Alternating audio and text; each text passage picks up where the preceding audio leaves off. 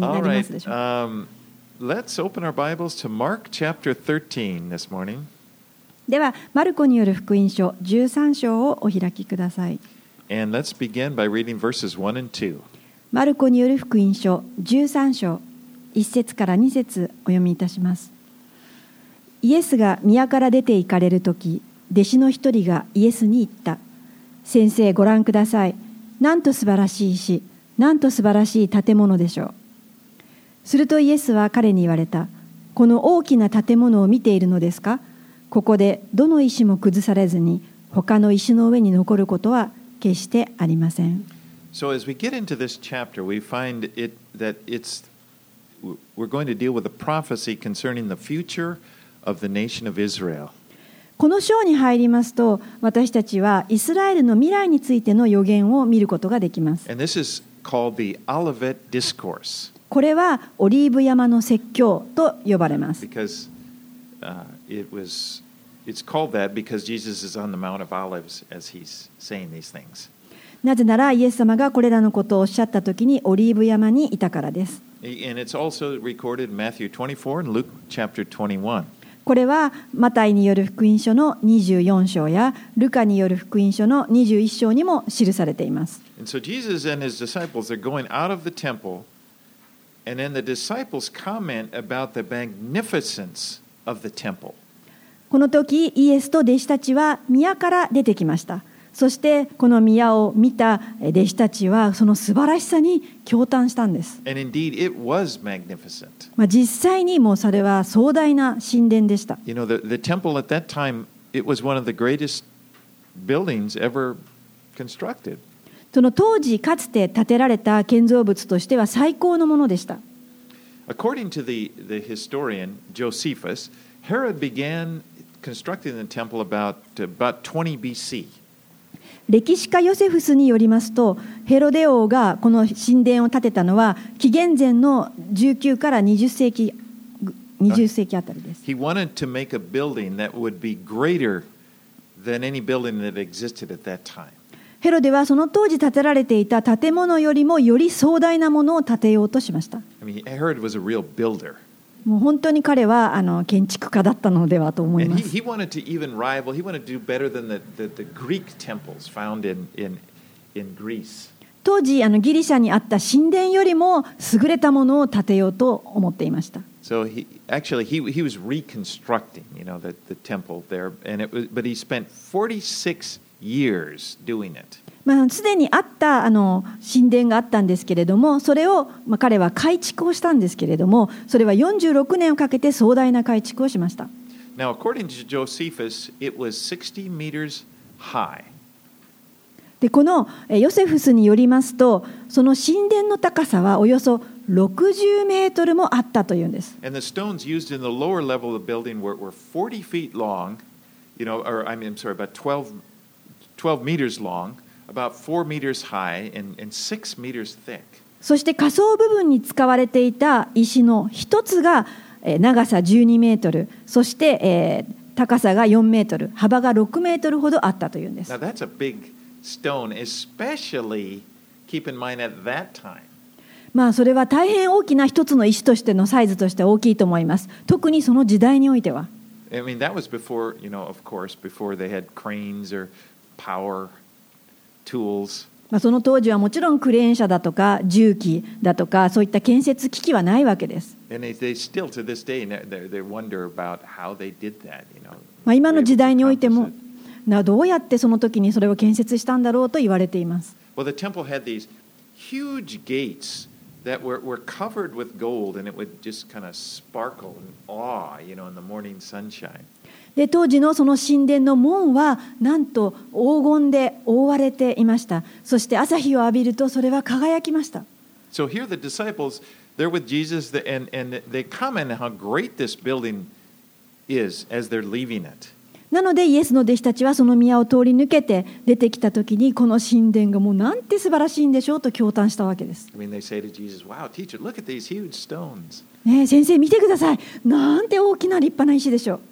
And then Jesus responds in verse 2. He says, Do you see these great buildings? Not one stone will be left upon another すると that イエ shall スは not be thrown down. 彼に言われた2節この大きな建物を見ているのですかここでどの石も崩されずに他の石の上に残ることは決してありませんと。 So Jesus prophesies here about the, the destruction of Jerusalem that will happen 40 years later in, in 70 AD When the, the Roman army would come in and they would completely destroy Jerusalem as well as the temple. イエス様はここで40年後に起こることを予言されたんです。それは西暦20 70年にあたりますけれども、その時になるとローマ軍がやってきて、このエルサレムと神殿を完全に破壊します。Now, again, I'm referring to the Josephus, that historian famous at that time, and he tells us about how the general, Roman general Titus, came in, and, and his first desire was to save the temple. であのもう一度あの先ほどあの言いました歴史家のヨセフスの話に戻りますけれどもあの彼はこの時代にいた人ですけれどもその人によるとローマ将軍のティトスという人があの初めにこのエルサレムを包囲した時に初めはこの神殿を残そうとしたんです。But in all of the mayhem and all of this activity, so, it, somehow the temple got set, of, uh, set on fire, so it didn't, it, it didn't matter. It was already burning, so he gave the order to level the whole city and the temple. であのもちろんですねそのししえーお城をあまたその全ごめんなさい神殿を包囲して崩壊しようとしたんですけれどもあの、まあ、いろいろなその、えー戦いの中であの火をつけられてしまってそして、えーまあ、彼のその神殿を救おうとした甲斐なく、え完全に、えその神殿も壊さなければならない状態になってしまってえ最終的に彼は、え軍にあ、まあ、この町全体をあのが壊しなさいというふうに破壊しなさいという命令を下しました actually, what happened as the temple was burning, remember it was coated with gold? I'm sorry, I just not, but the gold, as it melted, it, it kind of drained down in, in between the stones. And so they took, they literally, as Jesus said, took every stone off in order to scrape off the gold. でそのようなあの包囲をした時にあの 誰かがまあ神殿に火をつけてしまったんですけれどもそのことによって、まあ、黄金があの金がいろあたあらゆるところで使われていたんですがその金が溶けてしまってその石と石の間にあの流れてしまったんですね。なので人々はまあその石の中から金を取り集めるために全ての石を結局壊してしまってでイエス様が言われたようにあのどの石も崩されずに他の石の上に残ることが決してありませんという状態にその金が溶けてしまったために、えーなってしまったわけです.つまりイエス様が言われた通りの予言がここで成就したということです Let's read verses 3 through 8. で続けましてマルコによる福音書の13章3節から8節をお読みしますイエスがオリーブ山で宮に向かって座っておられるとペテロ、ヤコブ、ヨハネ、アンデレが密かにイエスに尋ねたお話しください。いつそのようなことが起こるのですか？またそれらがすべて終わりに近づく時の印はどのようなものですか？それでイエスは彼らに話し始められた。人に惑わされないように気をつけなさい。私の名を名乗る者が大勢現れ私こそそのものだと言って多くの人を惑わします。また戦争や戦争の噂を聞いてもうろたえてはいけません。そういうことは必ず起こりますがまだ終わりではありません。民族は民族に国は国に敵対して立ち上がりあちこちで地震があり飢饉も起こるからですこれらのことは生みの苦しみの始まりです Now, this discourse is also recorded in the book of Matthew. でこの話はマタイの福音書にもえー記されています And Matthew's account actually gives it gives a little more detail about this question that the disciples had asked Jesus. マタイの方はこの同じ質問のことを記しているんですけれどももう少し詳しくえー弟子の質問について書いてあります。In, in Matthew 24 3, it says, they said, they asked, Tell us, when will these things be, and what will be the sign of your coming and of the end of the age? マタイの方の福音書の24章の3節ではこの弟子たちはこのように言ったと書いてあります。お話しください。いつそのようなことが起こるのですか？あなたが来られ世が終わる時の印前兆はどのようなものですかと聞いたと And remember, Jesus had just told them that the temple would be destroyed as he prophesied, you know, out 40 years. イエス様は先ほど40年ほど経った時にはもう神殿はすべて破壊されるという予言をされました。But now he's going to continue to describe and answer to the question the sign of his coming and of the end of the age. So he's he's going to start describing things that will take place in the future of Israel all the way up to his return. そしてイエス様は続けてやがてイエス様がこの地上にやって来られるまでの間のイスラエルに起こるいろいろな出来事について話しました。So what, Jesus said that many before this happened, many would come claiming to be the Christ. 世の終わりにはイエス様はこのように言われました。まず多くの私の名を名乗る者が現れると。You know that's that's actually happening in our day. 今私たちのこの時代にもそれが起こっています。There are many people who have appeared in our world and they claim to be Christ or the Messiah. 多くの人たちが自分がキリストだとかメシアだ救い主だと言います。I remember uh, it wasn't that long. Well, maybe it's getting to be a long time now. Remember Sun Young Moon, the Unification Church leader? He said that he claimed to be Christ. まあそんなに昔ではないですけれども最近で言えば統一教会のまあ文鮮明門鮮民などが自分のことをキリストだと言っています。As I've always said, everybody knows, you know, the moon is not the sun. まあ、あの私はいつもこのメッセージをするときに言うんですけれども門鮮明の文鮮明の 文ムーンというのはあの月を表しますけれどもムーン月は太陽ではないつまりムーンは息子ではない神の子ではないということを言いた I いと思いま just- す。I, I that joke over ジョーク.な I んです.が I- I 毎回言 just- わせてください。But you know, I was looking at the web page. You know, Happy Science, that church you see all around here, and I was just checking that the leader there. He says he's the Christ. まあ、あの幸福の科学というあの宗教もあるんですけれどもよく歩いてるとありますけれどあのそのリーダーも自分がメシア救い主だという言います。I remember back in my 20s, I worked at this place, and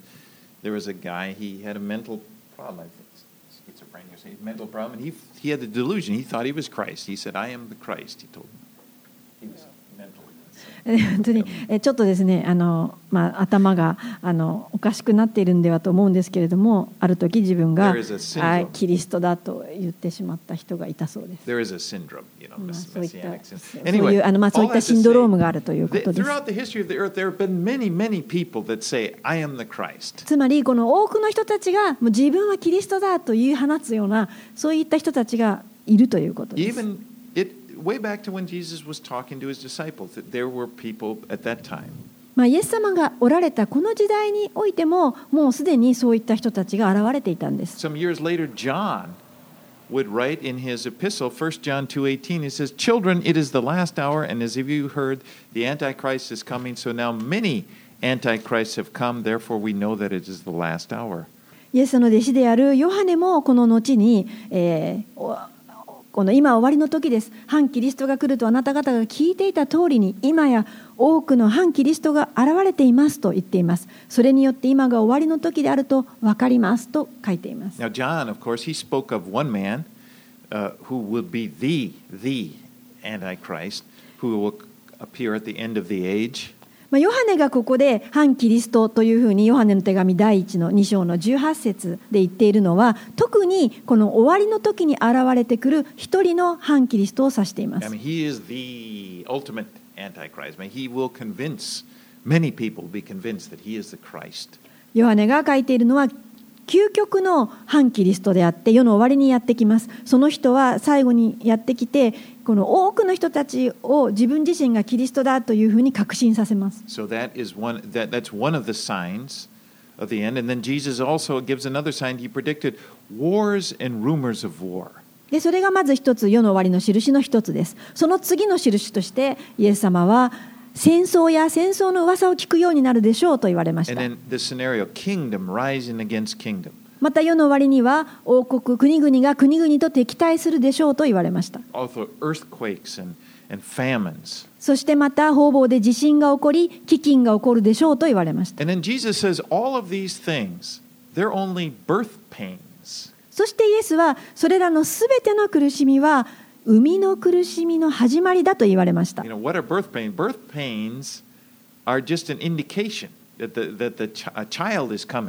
まあ、生みの苦しみ、陣痛というのは何を表しているでしょうか？それはまもなく子供が来るということです。You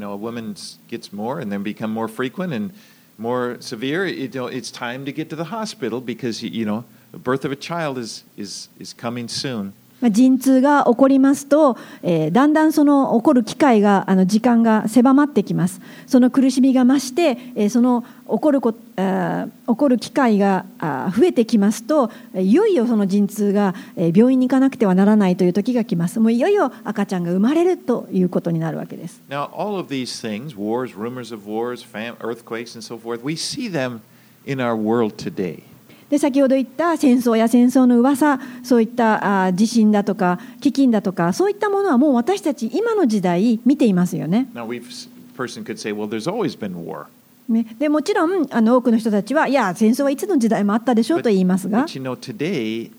what makes it so severe or so mu- much more of a problem is that of the weapons that we have today, we have weapons that are have so much more potential to harm. でも今日のあの高性能の兵器を見るときにそういったあの兵器が開発されていますけれども昔の戦争に比べて今の方が激しい痛みを伴うんです But this is very important. Jesus does not want us to fear this. でここ重要なんですけれどもイエス様は私たちに怖がってほしいと思っているわけではありません That's why he said these are just birth pains. イエス様はだからここで言われてるんですこれは生みの苦しみ陣痛の始まりだと The birth pains are just a sign there is a new age coming right around the corner. 生みの苦しみというのはいよいよ新しい時代がやってくるという前兆なんです right, let's read verses 9 through 13. マルコの福音書13章9節から13節を読みします。あなた方は用心していなさい。人々はあなた方を地方法院に引き渡します。あなた方は街道で打ち叩かれ私のために総督たちや王たちの前に立たされます。そのようにして彼らに証しするのです。まず福音がすべての民族に述べ伝えられなければなりません。人々があなた方を捕らえて引き渡す時何を話そうかと前もって心配するのはやめなさい。ただその時あなた方に与えられることを話しなさい。話すのはあなた方ではなく精霊です。また兄弟は兄弟を父は子を死に渡し子供たちは両親に逆らって立ち死に至らせます。また私の名のためにあなた方はすべての人に憎まれます。しかし、最後まで耐え忍ぶ人は救われます。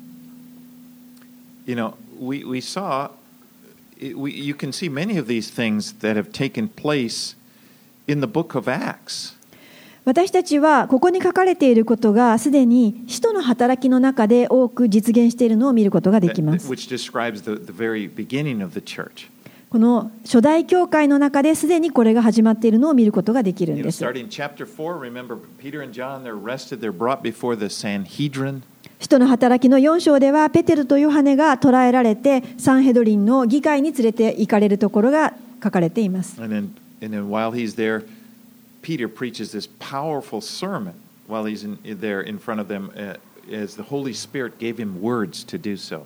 そしてその議会に引き渡されたペテロはイエスについての証しを力強く説教いたしますがそれは自分の力ではなくて精霊によって言葉を与えられたのです And then later, we, as you look at the life of Paul, he was arrested, but he ends up giving his testimony in front of uh, Governor Felix the governor, and then later King Agrippa. またパウロも後にえ捕らえられて証しをする機会が与えられます彼はえフェリックス総督の前に連れて行かれアグリッパ王のもとで証しをします and many people believe that Paul probably appeared before Nero, Caesar Nero, and you can imagine that he would have given, you know, preached as God gave him the words to speak. そしてその後に、えー多くの人たちはこの皇帝ネロの前にも、えー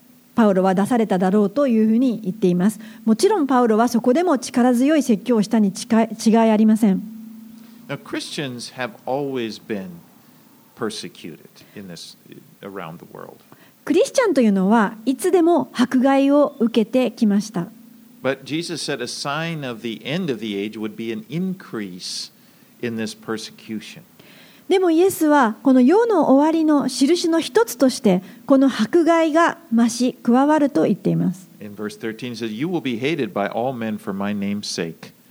先ほどの13節で私の名のためにあなた方はすべての人に憎まれますと言われました。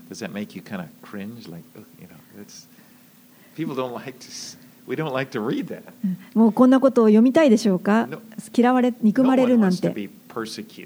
誰もこの迫害されたいと願っている人はいません。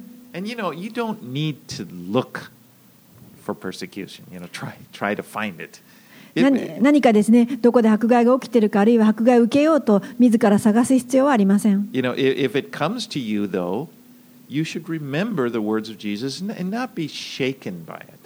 でも、もし皆さんに迫害が起こったならば、どうか御言葉に立ってそしてえー揺り動かされないでくださいまたは意外なことが起きたように驚かないでください you know Jesus said in, in, in John 15, 18, and 19, if the world hates you, know that it has hated me before it hated you. And if you were of the world, the world would love you as its own. But because you're not of the world, but I chose you out of the world, therefore the world hates you. イエス様もうすでに私たちにヨハネの15章18節から19節でこのように言われています。世があなた方を憎むならあなた方よりも先に私を憎んだことを知っておきなさい。もしあなた方がこの世のものであったなら世は自分のものを愛したでしょう。しかしあなた方は世のものではありません。私が世からあなた方を選び出したのです。そのため世はあなた方を憎むのですと。I mean, we belong to Jesus. That is a wonderful thing. あの私たちはイエスに属しているんですそれが素晴らしいことです But you know, even in our in our world today, as we're here worshiping the Lord, there are many people experiencing severe persecution. 私たちは今ここに集まって主を礼拝していますけれどもこの今のこの時間多くの場所ではあひどい迫害に遭っている人たちがいます And many have stood strong, even when family members have come against them and you know tried. Their own family members have tried to kill them.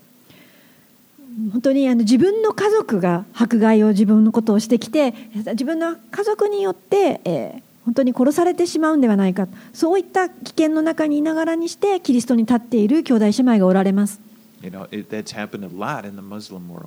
まあ、特にイスラムの世界では多くあると思います But in the midst of this, if you see somebody or, or hear their testimony, whi- which I've I've done, and I'm, I'm sure you have, y- you you really it really affects you. It's like, wow, it's an inspiration.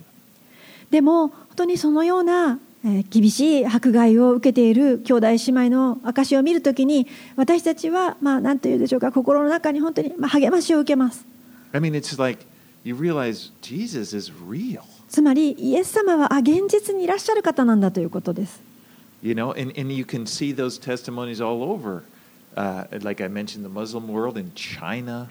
the, the gospel is just continuing to move there. 本当にそのような迫害の、えーからの証また福音が伝わっていることをこの世界中で見ることができます。先ほど言ったイスラエルの世界でもそうですし中国でもそうですし、まあ、世界中でそのような迫害の中でも福音を述べ伝えている人たちを見ることができます。You know, there, Japan has experienced there, especially in, in history, there was severe, severe persecution. 日本においてもあの福音のゆえにあこう特に歴史の中でたくさんの迫害を受けてきました。But you know, even when uh, persecution that not involving death, you know, even now, we see many people, their families reject them when they choose to follow Christ. まあ、今の時代迫害という言葉にはならなくてもですイエスを信じてそのことによって多くの家族の、えーえー拒絶を経験している兄弟姉妹がいらっしゃる And Yes. when I see brothers and sisters like that and, and hear how and see how they're standing for Christ, it, it really encourages me. でそのような兄弟姉妹が家族の、まあ、困難な中にああっても、えー信仰に立っているのを見るときに本当に私たちは励まされます actually, persecution in the history of the church has often had the effect of the church growing. で事実そのような迫害を通して教会は成長してきました So, all that to say, you know, if you do experience persecution, you know, don't, don't be surprised なので、もし皆さんが迫害を経験したり見られたときには、どうかそのことであの意外なことが起きていると思わないでください。どうかイエスに目を向けてください。イエスはあなたと共におられます。私たちはそのようなときに自分の証を失いたくないんです。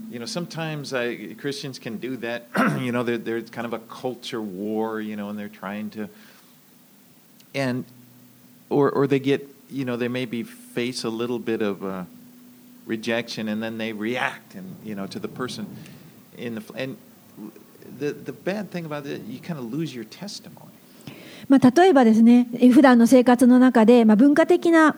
戦いっていうんですかねクリスチャンであるということで、まあ、そういった何かあ拒絶をされたりなんかした時についこう肉で反応してしまってあのそうではないというふうに立ち向かってしまったりするんですけれどもそこは実は証しをすべきところだったりするわけ we です want to be like the. We've gotten so many great examples in the Bible of, men and women who've. St- Jesus, of course, the supreme example, and in other files, men and women who have preached the gospel, and and we've seen them face. They faced rejection or persecution, but they did, they didn't react. They they they loved the people. まあ、聖書の中でたくさんの良い模範を見ることができます。一番素晴らしい模範はイエス様ご自身ですけれども聖書の中に出てくる兄弟姉妹たちもこのいろいろな中でこのあの拒絶を経験しているわけです。でそういった拒絶をした時にこの自分たちのこの肉で反応してなんとかその場をうまくやり過ごすのではなくてそこで私たちはキリストにあって愛しそして福音を伝えるという機会があるということです。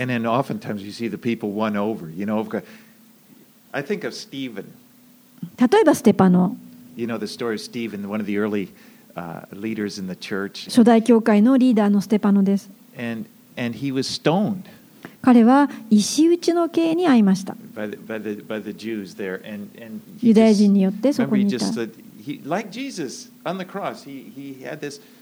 You know, forgive them. Don't hold this sin against them. He said as he was. でそのような石打ちの刑の中でまるでイエスのように彼は天に向かって彼らに罪をこの罪を負わせないでくださいと祈ることができたんです I mean that was severe. You're getting stoned to death, but it's like the last part of his he his, he saw Jesus. Jesus was with him, and he just looked up. He could see the Son of he could see Jesus standing there. もうそれは大変厳しい困難な迫害だと思いませんか？でそのような中で彼は天を見上げてそして見るとイエスがなんと御座に座っておられたイエスが立ち上がって見ていてくださったんです。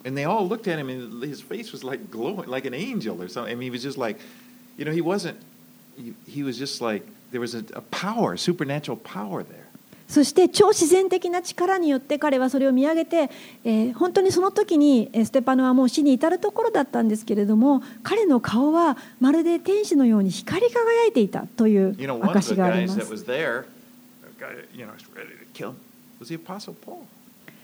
であのもう一人ですねその中でステパノを殺してやろうと思っていた人がその中にいましたそれが使徒パウロでし。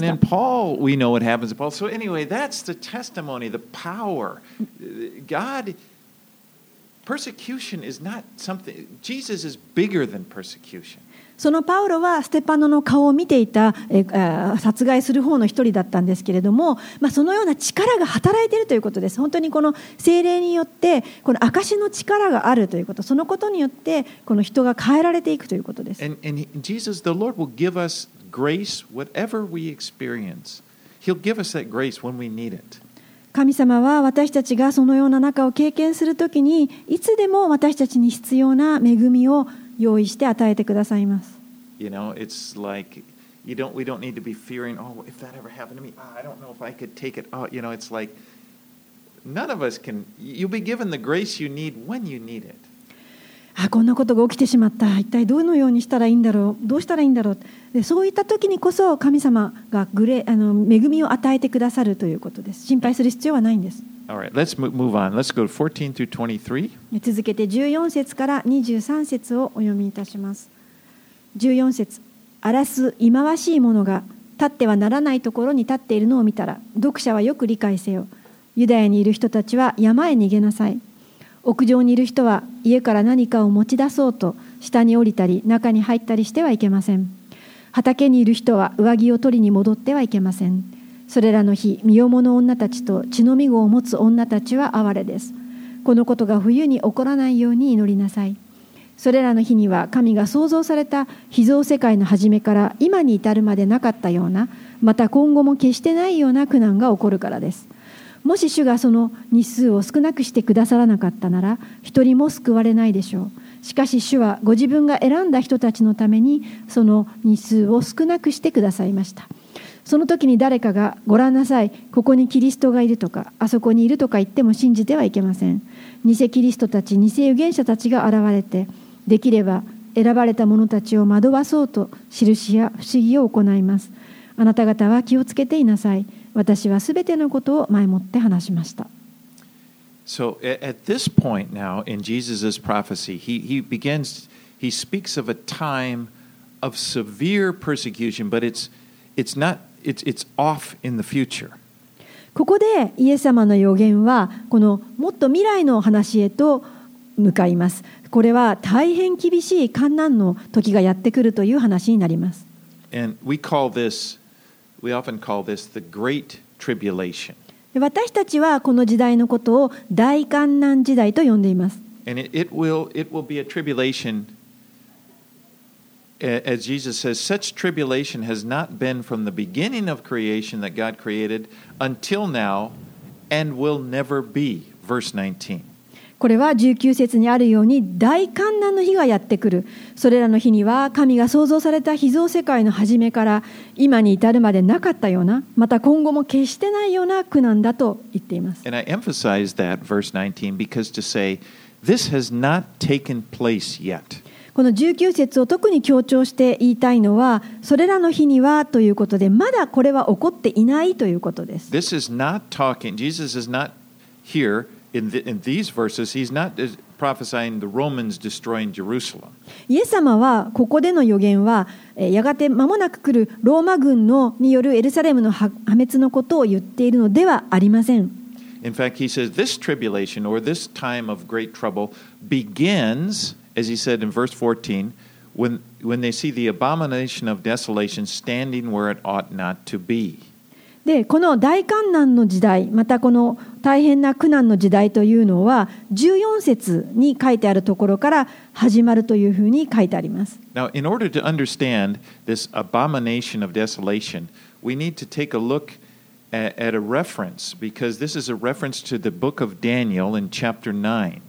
14節にあらすいまわしいものが立ってはならないところに立っているのを見たらというのが始まりですけれどもこの言葉というのはダニエル書の9章からイエスは引用したんです。ダニエルの9章で、ダニエルは、補修の at the time、uh, was in Babylon, remember, during the time of the exile. ダニエルの旧章でダニエルは捕囚の時代にいてバビロンにいました。Had, had でこの時代の少し前にバビロニア軍がやってきてエルサレムも神殿もすでに破壊されていました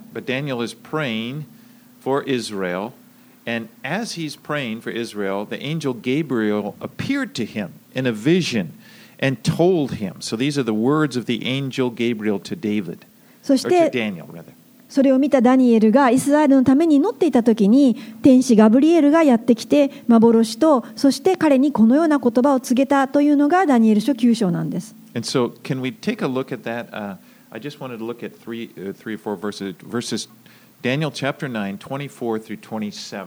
ちょっとですね、旧約聖書のダニエル書を開いてみたいと思います。9章の24から27節。That he appeared in a vision to Daniel as he was praying. これはダニエルが祈っている時に天使ガブリエルが現れて言った言葉です。ダニエル書9章24から27お読みいたします。あなたの民とあなたの聖なる都について70州が定められている。それは背きをやめさせ、罪を終わらせ、咎のなだめを行い、永遠の義をもたらし、幻と予言を確証し、死聖女に油注ぎを行うためである。それゆえ知れ、悟れ、エルサレムを復興し再建せよとの命令が出てから油注がれた者君主が来るまでが7週とそして苦しみの期間である62週との間に広場と堀が作り直される。その62週の後油注がれた者は断たれ彼には何も残らない。次に来る君主の民が都と聖女を破壊する。その終わりには洪水が伴い戦いの終わりまで荒廃が定められている。彼は一周の間多くの者と固い契約を結び半周の間生贄と捧げ物をやめさせる。忌まわしい者の翼の上に荒らす者が現れる。そしてついには定められた破滅が荒らす者の上に降りかかる。So, this vision of, of weeks or seven year periods, like weeks of years. it it providing a timeline for future events. ここに与えられた幻の中に週というものが出てきますけれどもこれは7年の周期を1週で表していますがここから年表時間表が与えられていますこの25節がその時間表のこの始まりの時を示しています It says, From the going forth of the command to restore and build Jerusalem. Eh, That's the starting point. この、えー始まりはエルサレムを復興し再建せよと命令が出たここからスタートするということで And す then it says, and then there, there will be, uh, uh, until, the, until the Messiah, the Prince, there will be seven weeks and 62 weeks. そしてあーもうす救い主ですねあの君主が来るまでが7週と62週間あると Now we know from Scripture, from history, that, that the command uh, to rebuild the temple, we see it in, in Ne- Nehemiah 2, verses 1, chapter 2, 1. で私たちは旧約聖書のネヘミヤの2章の1節にこのダニエルの9章のえ25節に書いてあるこのスタートポイントであるそのえ命令を見ることができます。I mean, that's a historical time. That's the 20th year of King Artaxerxes. これはあの歴史的にもある載っていますけれどもアルタシャスタ王、まあ、世界史ではアルタクセルクセス王と言いますけれどもその王の治世第20年があ始まりの時です。So from, from that point, we're told there would be seven weeks. I'm kind of going to go through this. であのそこからあの70周年70週を数えるんですけれど So も seven weeks and 62 weeks, or if you kind of calculate, 483 years until the Messiah would come. つまりこのエルサレムを復興せよと出たその命令が出た日から、えー7たす62週ですのでえつまりまあ家年に換算すると、えー7年の周期を週で表していますから7をかけて483年経つとメシアがやってくると。Now, if you want to be kuashi here, Daniel's in Babylon, okay, and the, and the calendar that he was living in was a, a, calendar of 360 days per year. まあ、もっと詳しく知りたい方はですねバビロンにいたんですから彼はバビロニア歴を使ったとそうすると、え、この1年は365日なので、それによって483年をかけることができます。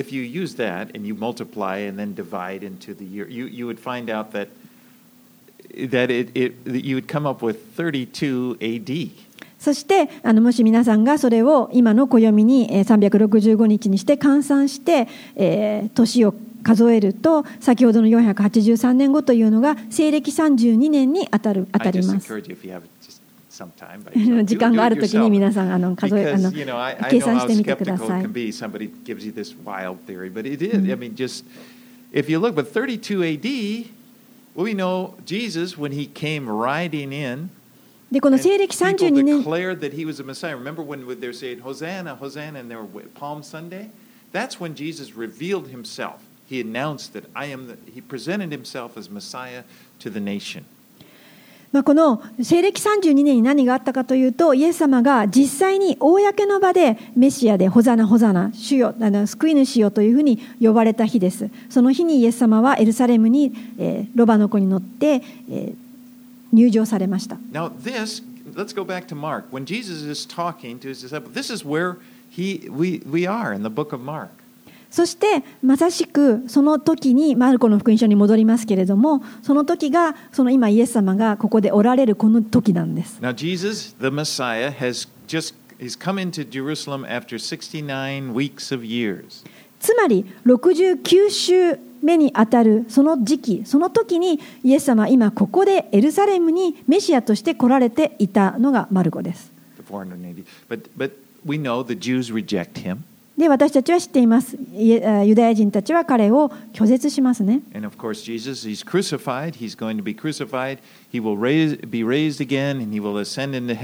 そして、イエス様はこれから十字架にかかられて、死なれて、蘇られて、天に戻られていきます。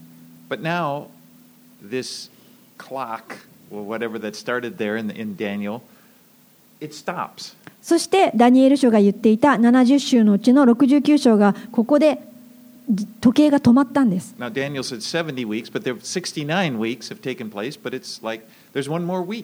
ダニエルはここで70週が与えられているというふうに言われたんですけれども69週が終わったところで止まっているので私たちにはあと1週残されているんです。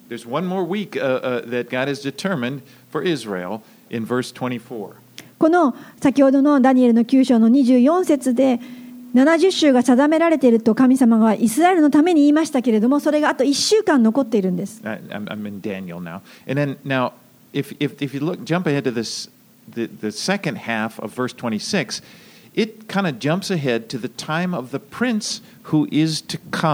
そしてまたダニエル書の9章の26節に飛びますと、今度は次に来る君主がいるというふうにあのダニエルは書いています。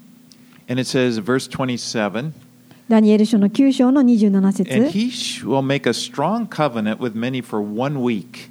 There's that one week, and for half of the week. And he shall put an end to sacrifice and offering, and on the wing of abominations shall come one who makes desolate, until the decreed end is poured out on the desolator. 彼は一週の間ダニエル書の9章の27節多くの者と固い契約を結び半週の間生贄と捧げ物をやめさせる。忌まわしい者の翼の上に荒らす者が現れる。そしてついには定められた破滅が荒らす者の上に降りかかる。So this prince who is to come is the person whom John called Antichrist. ダニエル書の9章27節で彼はというこの彼はこの次に来る君主を指していますけれどもヨハネはあ自分の書で彼のことを反キリストと呼んでいます Now, Paul, when he writes to the Thessalonians in 2 Thessalonians 2 8, he calls him the lawless one. パウロは第二テサロニケの2章の8節で同じ人のことを指して不法の者と呼んでいます In the book of Revelation, there in that vision, he's referred to as the beast. もヨハネの黙示録においてはその人のことを指して獣と呼んでいます So here, uh, going back, Antichrist, this man, beast, Antichrist, the man of lawlessness, the same guy, he will confirm a covenant with the Jews, but after three and a half years, he will turn on them. He will break it. つまりこの不法の者、獣、反キリストというのは同じものですけれども、この人はやってきて、え最初のあのあの最後の週の7年のうち、初めはユダヤ人と固い契約を結びます。So I, again, I'm, I'm here in Daniel again, verse 27. But in the middle of the week, that's after three and a half years, remember this week represents seven years, he shall bring an end to sacrifice and offering. でもですね、またダニエル書の9章の27節に戻りますけれども、この7年のうちの半分、つまり、え先ほど、まあ、1週間ですね、1週間というのは7年ですから、その7年のうちの半分の、つまり3年半のところで、え彼は翻って契約を破ります。9章の27節で、半週の間彼は生贄と捧げ物をやめさせると書いてあります。So this Antichrist, this man, he will stand in the temple, in the Jewish temple, and he will demand to be worshipped as God. この半3年半経つとこの反キリストはユダヤ人の神殿に入って、えーそして、えーそこの御座に座り、えー自分自身を崇拝するようにというふうに言います。And can you just one more verse? I want to look at Second Thessalonians. Let's look at that two verses three and four, もう一つ it 言葉開きたいんですけど.もう一つ御言葉を開きたいんですけれども第二テサロニケ新約聖書の第二テサロニケの2章の3節4節にはこの不法のものについてまた記されています。It says, Who opposes and exalts himself against every so called God or object of worship. And here it is. So he takes his seat in the temple of God, proclaiming himself to be God. テサロニケの手紙第2の2章3節から4節不法のものはすべて神と呼ばれるもの礼拝されるものに対抗して自分を高く掲げついには自分こそ神であると宣言して神の宮に座ることになります And all, all that to say, this is the abomination that causes desolation that Daniel spoke of in chapter 11, and also to which Jesus is referring to in, here in the book of Mark. そしてこれこそがこの荒らす忌まわしいべあ荒らす忌まわしいものが荒廃を引き起こすというダニエル書の11章で語られていたもののことでありまたイエス様もこのマルコで語られていることなんです I mean, this event, this going in there, declaring himself, that is like the trigger. Th- This is, it, it, it's a trigger that sets off God's wrath upon the earth, which, uh, and it's a time of great tribulation, which Jesus is referring to here in the book of Mark. このようにすべて神と呼ばれるものに対抗して自分を高く掲げ掲げるというその反キリストが引き起こす出来事このことがこの神の怒りを引き起こすものとなります。この地球に神の怒りが注がれます。そしてこのことによって大観難時代、イエス様が今このマルコの福音書で言われているそのことが始まります。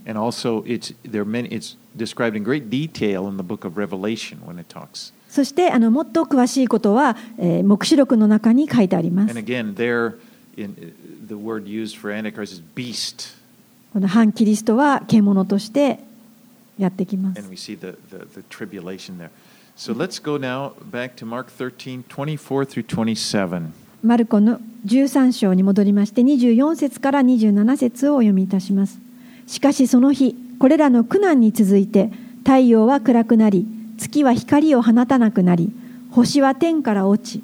天にある諸々の力は揺り動かされます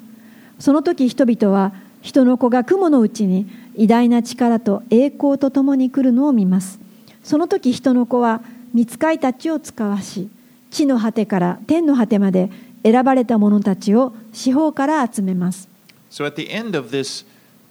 period of great tribulation, Jesus returns with great power and glory.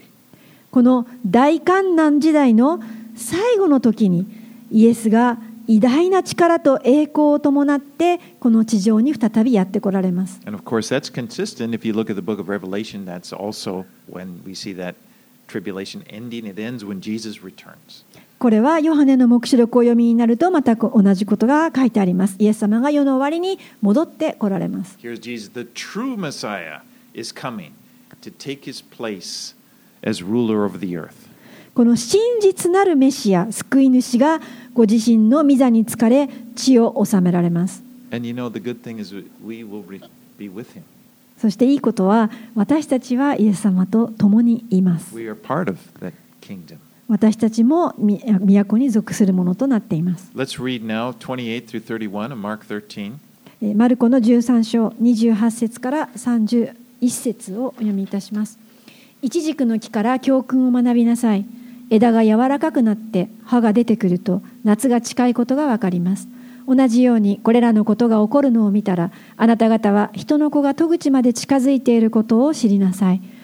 誠にあなた方に言います。これらのことがすべて起こるまではこの時代が過ぎ去ることは決してありません。天地は消え去ります。しかし私の言葉は決して消え去ることがありません。One thing I like here in, in Japan, when I'm getting tired of winter, you know, there's the, the plums will blossom. まあ、一つ日本で好きなことはもう本当に冬飽き飽きしたなと思った頃になんと桜がのつぼみが始まる ah, んです Ah. 春が近づいているんだなっていうことが分かります、ね、そして、えーしばらくすると桜が咲き乱れます.私たちはそのような前兆を知ることができます。何が次に起こるかを自然界から見ることができます。Well, in, in Israel, the, the, fig tree was how they did. The fig tree had a regular pattern. 私たちは桜ですけど、えーイスラエルでイスラエルにおいてはイチジクの木からこう夏が来るのがわかります。And when you see the, the Jesus, you see the leaves coming out, you know summer is right around the corner. このイエス様が言われたのは、イチジクの木を見て、その枝が柔らかくなって葉が葉が出てくると夏が近いのがわかるでしょうと言われました。 So Jesus, in, in, in referring to these signs he's just describing, he said, he said, it's the same way with these signs. If you see them, know that, that uh, the, the return of Jesus is near. でイエス様はここで言われたのはこのようにそれらのことが起こるのを見たらあなたはわかるでしょう私は間もなく戻ってくるということを知りなさいと And I refer again to the original question the disciples asked him there in Matthew. They, they, what, what would be the signs into your coming? So, do- and, and especially, Jesus said, the abomination of desolation. When that appears, know that the return of Jesus is very near. まあ弟子たちは最初にイエス様に世の終わりにはどんな印が前兆が起こるんですかというふうに聞いたわけですけれどもイエス様はその質問に今答えているわけです同じようにこの印の一つ特に覚えておいてほしいのは荒らす忌むべきものが現れたならばイエスが戻ってこられるのが近いことを知ることができます Let's read on verses 32 through 37. マルコの13章32から37節を読みいたします。ただし、その日その時がいつなのかは誰も知りません。天の御使いたちも子も知りません。父だけが知っておられます。気をつけて目を覚ましていなさい。その時がいつなのかあなた方は知らないからです。それはちょうど旅に出る人のようです。家を離れる時、しもべたちそれぞれに仕事を割り当てて責任を持たせ、門番には目を覚ましているようにと命じます。ですから目を覚ましていなさい。家の主人がいつ帰ってくるのか、夕方なのか夜中なのか、鶏の鳴く頃なのか明け方なのかわからないからです。主人が突然帰ってきてあなた方が眠っているのを見ることがないようにしなさい。私があなた方に言っていることはすべての人に言っているのです。目を覚ましていなさい。Verse 32 says, But concerning that day or that hour, no one knows. 32節ただしその日その時間がいつなのかは誰も知りません So if you hear or read about or or hear someone, they say they know the day Jesus will return, don't believe them. もしですねあなたが誰かと話をしていてああいつ戻ってくるか知っているよという人がいたらその人を信じないでください There have been people that do that. They, they, they claim to know the day. もう多くの人たちがあのイエスが戻ってくる日を知ってるというふうにあの言う人たちがいます。でもイエス様はここではっきり言われています。誰も知りません。父だけが知っていますと。Now, no one knows the day or the hour, but Jesus does tell us that we are to discern the season. さてその日その時がいつなのかは誰も知りませんがしかしイエス様はすでに私たちにその季節を見定めることができるように教えてくださっています.私たちにはすでに印と前兆が知らされていますからそれに気をつけていることができます Now, I often remind you of this, but one huge sign that we have is the rebirth of the nation of Israel, which happened in 1948. まあ、いつも言いますけれども、一つの大きなこの終わりの時であるという印の一つは、イスラエルという国が再度建国されたことです。それは1948年に起きました。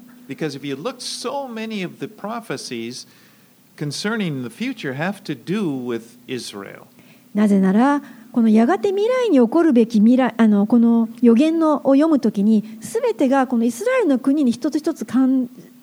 関連してるんですね。Actually, see, prophecies in the Bible, there have been many that have been fulfilled during our lifetime. ですからイスラエルの国が必要なんですけれどもそのようにこの私たちが今生きているあの時代において多くのこの予言が実現してきているんです成就してし始めています And Jesus wants us to stay awake. You know, like servants, he gives us this parable, like servants waiting for their master to return. イエス様はどうか目を覚ましていなさい気をつけていなさいとここで書かれているようにこの門番のようにしもべのように主人がいつ帰ってくるか目を覚ましていなさいと Now, this means stay awake. What, be aware. You know, we're not get, we don't make these things happen.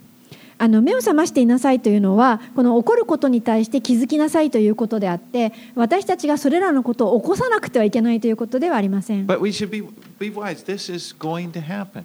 でもあの知恵を持って、えーあこれが起こるということを知っていてください Now, when you read the Bible,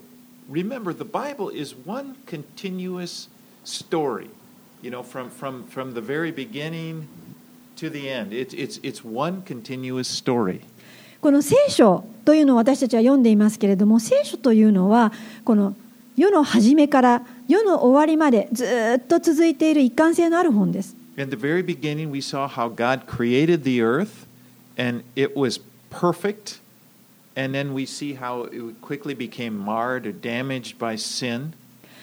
聖書の初めには天地創造のことが書いてあります。神様はこの地上を完全に作られました。でもその中で、えーこの悪によって傷つけられてしまったということも見ることができます。And from the very beginning, Genesis 3, where, right at the fall of man, we see it has been God's plan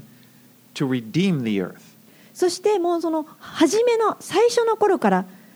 創世紀の3章のあたり神様のご計画が始まっていますそれはこの地球をあがなうということでした to make it good again. もう一度良いものとするために And Jesus came to earth as part of this plan. そしてイエス様はこの神様のご計画に従ってこの地上に来られました As in fact, not just part. He, the main, the, he is the center of the plan. まあそのご計画の中心はイエス様です As you know, he lived. He came and lived among us. He died on the cross. イエス様はこの地上にやって来られて私たちと共に住まれそして十字架で死なれました in order that we would be free from this evil that we were infected with. そしてこの私たちに悪い影響を及ぼしていたこの悪から完全な解放を与えてくださいまし And た。 so he comes. The first thing he does is he, ma- he makes us right. で、イエス様が来られて、まず私たちを、え、義としてくださいました。私たちを罪から解放してくださいました。でもそれだけではありません。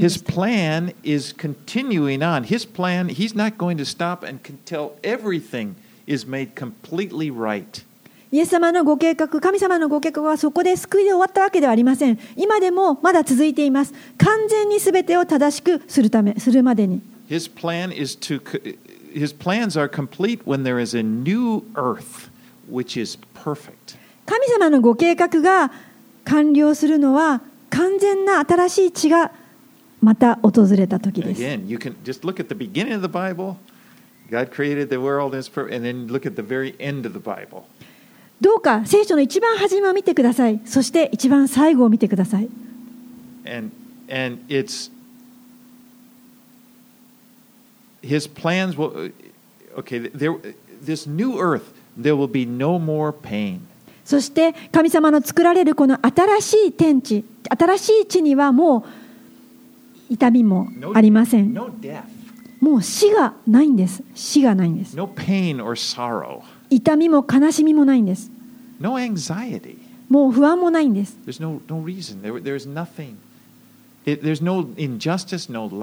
なぜなら、もうそこには不正もなく、乏しいものは何一つないからです。つまり、完全な世がやってくるんです。それを今、神様はそこへ向かって私たちは導いてくださっています。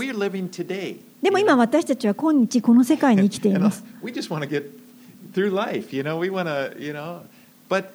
Jesus said, We're in the middle of birth pain で私たちはまあ今ここで生かされてて.